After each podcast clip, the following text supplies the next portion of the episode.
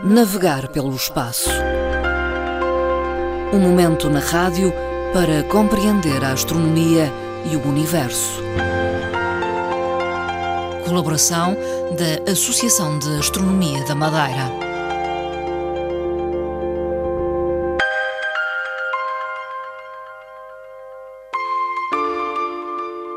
Neste que é o sexto programa sobre astronomia, navegar pelo espaço, voltamos a conversar com Fernando Góis, presidente da Associação de Astronomia da Madeira, astrónomo amador. Eh, boa tarde, Fernando Góis. Muito boa tarde. Hoje eh, vamos eh, falar sobre a estrutura do sistema solar. O Fernando Góis vai ajudar a entender como se desenha a estrutura fria do sistema solar. Quando se pensa no sistema solar, eh, pensamos logo numa primeira abordagem é uma estrela. A partir de uma estrela, o que é que, que, é que existe ali à volta e como é que se estrutura? Qual é o, o desenho físico do que, é que ali está próximo a rodear essa estrela? Nasceu uh, o nosso, a nossa estrela e, a partir daí, o que é que contém? Todos nós sabemos, é uma coisa muito fácil. Pensamos no sistema solar também, logo a seguir vem. Vem uma estrutura que é os planetas. Uhum. Bom, mas não são só os planetas. Há mais é do que planetas. Temos vários objetos, solar. vários planetas, várias espécies de planetas e às vezes coisas que normalmente não aprendemos uhum. no nosso ensino normal. Temos então o quê? Primeiro, uma estrela. A parte principal é a mãe do sistema solar, eh, que é composta, como todos nós sabemos, por eh, um plasma. Plasma, hélio, transformação em hélio permanente e uma estrela que num dia irá, infelizmente, irá terminar. Como qualquer objeto do sistema solar, como qualquer objeto normal. A partir daí, os planetas todos à volta. Temos então aqui de uma forma, chamemos assim quase como para as crianças, de uma forma genérica, dizer que temos um logo a seguir, ali muito próximo, à volta de 100 milhões de quilómetros, temos o planeta Mercúrio. O planeta Mercúrio é chamado o planeta dos extremos. Extremos porquê? Por causa da sua estrutura física e das suas temperaturas. Muito próximo do Sol, a parte exposta, sobre a qual incide muita radiação. Essa radiação leva e leva as temperaturas a extremos, que é à volta de 500, 700 graus hum. centígrados. Na outra parte contrária, é ao contrário, temos, temos temperaturas muito menores, onde pode eventualmente até existir gelo durante algum hum. tempo. O planeta Vênus é o exemplo típico, é o que vem a seguir, está ali mais próximo, eh, eu fiquei entre o Mercúrio e a, Terra, é o exemplo típico do efeito estufa. É uma estufa que ali está, que se criou, ainda não sabemos como, mas a verdade é que estando rodeada à volta, com nuvens à volta, essas nuvens são tempestuosas e, eh, sendo tempestuosas, estão permanentemente à volta do planeta, formam uma estufa típica, com temperaturas também da ordem dos 400 graus. Logo a seguir, temos então o planeta mais bonito, a Terra, o planeta da vida, como nós todos conhecemos e sabemos o que é que é. Após, após a Terra, temos Marte, o planeta vermelho, que eventualmente, e hoje em dia é um planeta apetecível pelos astrónomos e pelos cientistas, porquê? Porque queremos saber, sendo o planeta mais próximo de nós, queremos correr o risco de um dia, se não tivermos a Terra, podemos eventualmente utilizar esse planeta. Agora, é preciso estudá-lo previamente. Esses estudos estão a ser executados de uma forma muito minuciosa e vamos, vamos continuar. Provavelmente até vamos lá, nos próximos 10, 15 anos, se calhar até vamos talvez fazer um primeiro voo para lá Marte. pousar em Marte. Planeta Saber... vermelho porquê? Eh, é um planeta que já está portanto, eh, em que a vida foi praticamente eh, extinta ou está. Eh, uma das coisas é saber se ela está totalmente extinta, se existem ainda micro-organismos ou se eventualmente poderá comportar ainda vida. Portanto, é um planeta oxidado. Logo a seguir temos o gigante, o gigante Júpiter, onde nós todos sabemos que é um planeta que controla o sistema solar. Quer Júpiter, quer, quer Saturno, o Senhor dos Anéis, são dois planetas gigantes que praticamente controlam o sistema solar ou controlaram desde o início e no momento atual ainda fazem isso. E já vamos ver porquê. Depois, além destes dois planetas, temos dois gigantes também, embora menores que Saturno e Júpiter, mas são planetas gelados ou, ou com metano. Hum. Eh, planetas que, por exemplo, no caso de Urano, é um planeta que vive tem uma característica muito própria. Vive deitado. Portanto, o seu eixo está praticamente numa Horizontal. posição horizontal. Portanto, estamos a ver que, voltado para o Sol, só, só apanha radiação ou temperaturas mais ou menos equilibradas, embora sejam geladas, eh, nos polos. No, no polo, principalmente um dos polos. O planeta mais longínquo é Neptuno e está aí a cerca de 30 unidades astronómicas, comparando uma coisa com a outra. Temos então como uma unidade astronómica é a distância do Sol à Terra, são 150 milhões de quilómetros, uma unidade astronómica. Se Neptuno está a 30 unidades astronómicas, estamos a multiplicar isto por 150 milhões de quilómetros e já fazemos logo as contas a quantos milhões de quilómetros é que lá estão. A partir daqui, temos o quê? Então temos uma parte final do sistema solar, chamada a cintura de Kuiper. Para além de Neptuno, temos um outro planeta que chamamos planetas ana- planeta anão, que é Plutão. Esse planeta Plutão já está numa zona chamada cintura de Kuiper, porque existem duas cinturas. Uma cintura entre Marte e Júpiter e outra cintura para além de Neptuno. O que é que contém estes dois, estas duas cinturas? Cinturas de asteroides. A primeira cintura, ou cintura principal, está entre Marte e Júpiter. É uma cintura com, com imensos objetos que é também controlada por Júpiter. Destes asteroides, tem alguns maiores que estão à sua frente, portanto, que fazem uma, uma trajetória ou uma órbita à volta do Sol, mas à sua frente, por isso se chamam estes asteroides troianos. Eh, os outros que estão atrás chamam-se os jovianos. São cintura de asteroides. Mas asteroides, que espécie de asteroides? Estes asteroides são excêntricos. E sendo excêntricos, estando nesta zona, corremos muitos riscos por estes objetos estarem ali. Apesar Podem de- atingir a Terra, é isso, é o risco é, são, são um perigo extremo para a Terra. Temos alguns que são de facto riscos e que têm uma trajetória que se vão, à medida que vão fazendo uma, uma, uma, uma revolução à volta do, do Sol, vão também se aproximando de nós.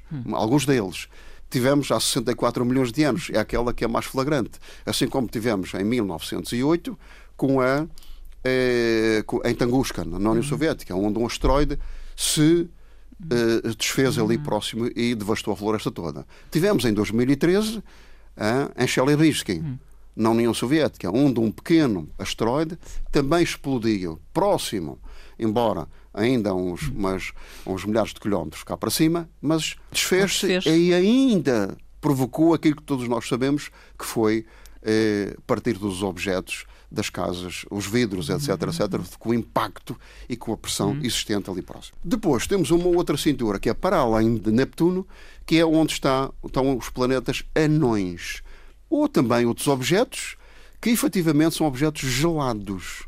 E já descobrimos uma série deles, que são o Plutão, que nós conhecemos, o Plutão e a sua lua Caronte, tem quase o tamanho de Plutão. Depois temos o Eris, Makemake, Almeia, Sedna e Varuna.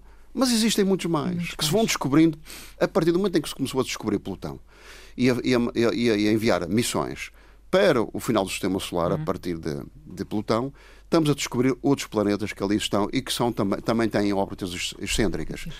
Muito bem, mas estes objetos são objetos que estão encaixados, chamemos na cintura de Kuiper, chamados é? os Keos.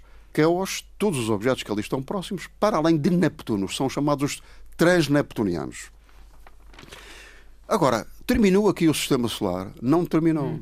Com estas duas cinturas, entre Marte e Júpiter, asteroides perigosos, com a outra cintura de Kuiper, para além de Neptuno, temos ainda uns objetos que todos nós sabemos que são os cometas. Mas onde é que existem estes cometas? Em que zona do sistema solar? De vez em quando vemos uns cometas Sim. que passam por cá e quem se lembra do ano 2000, 1900 1994, assim como 1986, eu recordo disso, do cometa Halley, mas daí para cá já tivemos outros cometas.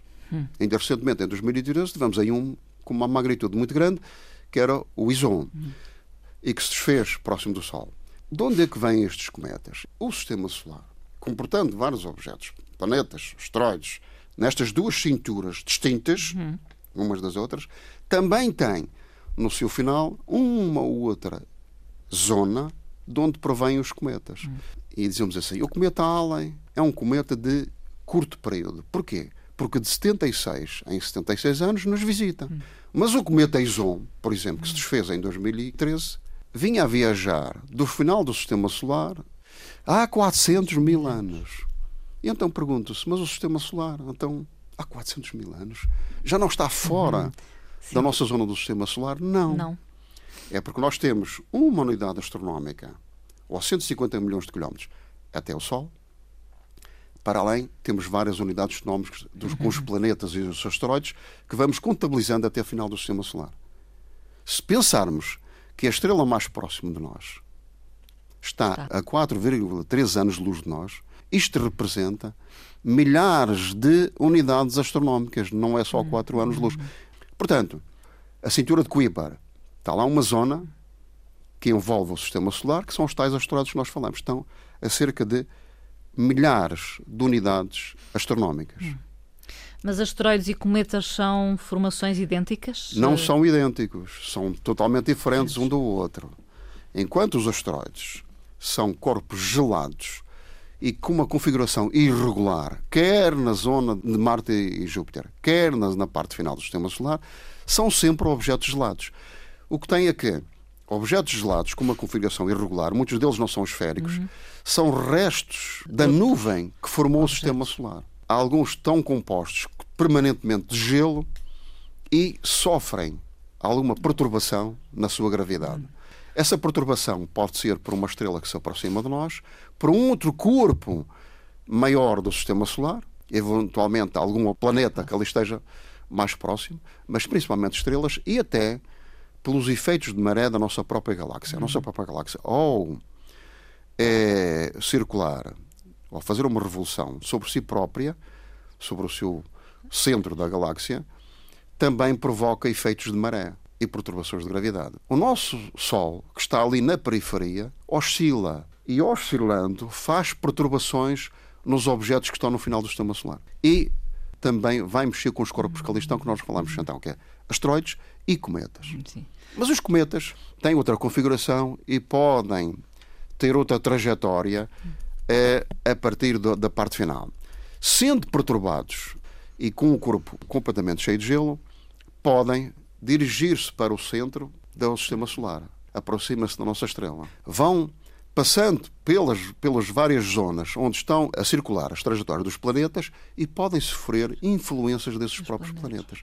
De quais? Dos maiores se aproximarem de Neptuno, de Urano, mas principalmente de Saturno e Júpiter, o que aconteceu em 1994, com um cometa, um desses objetos gelados, que foi o Schumacher-Levy, descoberto por dois astrónomos amadores, aproximou-se e, ao aproximar-se, desviou a sua trajetória. Ao aproximar-se do Sol, ainda essa trajetória se desviou mais ou passar novamente outra vez próximo uhum. de Júpiter. Aí não, aí não conseguiu passar mais. Uhum. E precipita-se. Fernando Góes, vamos terminar a nossa conversa de hoje, penso que com uma frase. Vamos terminar hoje com, um ou outro, com uma outra uh, teoria. Para se conseguir chegar a, hoje a definir o sistema solar da forma e da sua estrutura física, uh, existiram dois astrónomos muito estudiosos dois alemães que se chamavam, eram os dois de Johann. Johann, só que um era Titius e o outro era Johann Bode. Os dois começaram a, a, a, estudar as distâncias do sistema solar e começaram a verificar que havia falhas na, na, no sistema solar, na sua estrutura física. E então uma delas era que entre Marte e Júpiter não existia um planeta. E começaram a criar uma teoria, criar uma teoria que até normalmente é seguida pelos astrónomos, que é Mercúrio encontra-se a 4 unidades do Sol. E que a Terra se encontraria, portanto, portanto 4 mais 3, 4 mais 6 Vênus e 4 mais 12. E assim por aí fora. Mas chegavam entre Marte e Júpiter e não viam onde encaixar o número na progressão. E disse: Bom, há aqui uma falha de um planeta. E havendo uma falha de um planeta, temos de descobrir o que, que, que se passa. E então dividem o céu, os dois, dividem o céu em duas partes e arranjam grupos de astrónomos para estudar uma parte oeste e outra parte leste. E nessa parte, o que é que vem a, a, verificar? Vem a verificar que começa a aparecer alguns planetas. E esses planetas são os tais planetas que são planetas menores, que é o caso de Ceres, Juno e Vesta. Neste momento, Vesta é um asteroide que está eh, bem visível.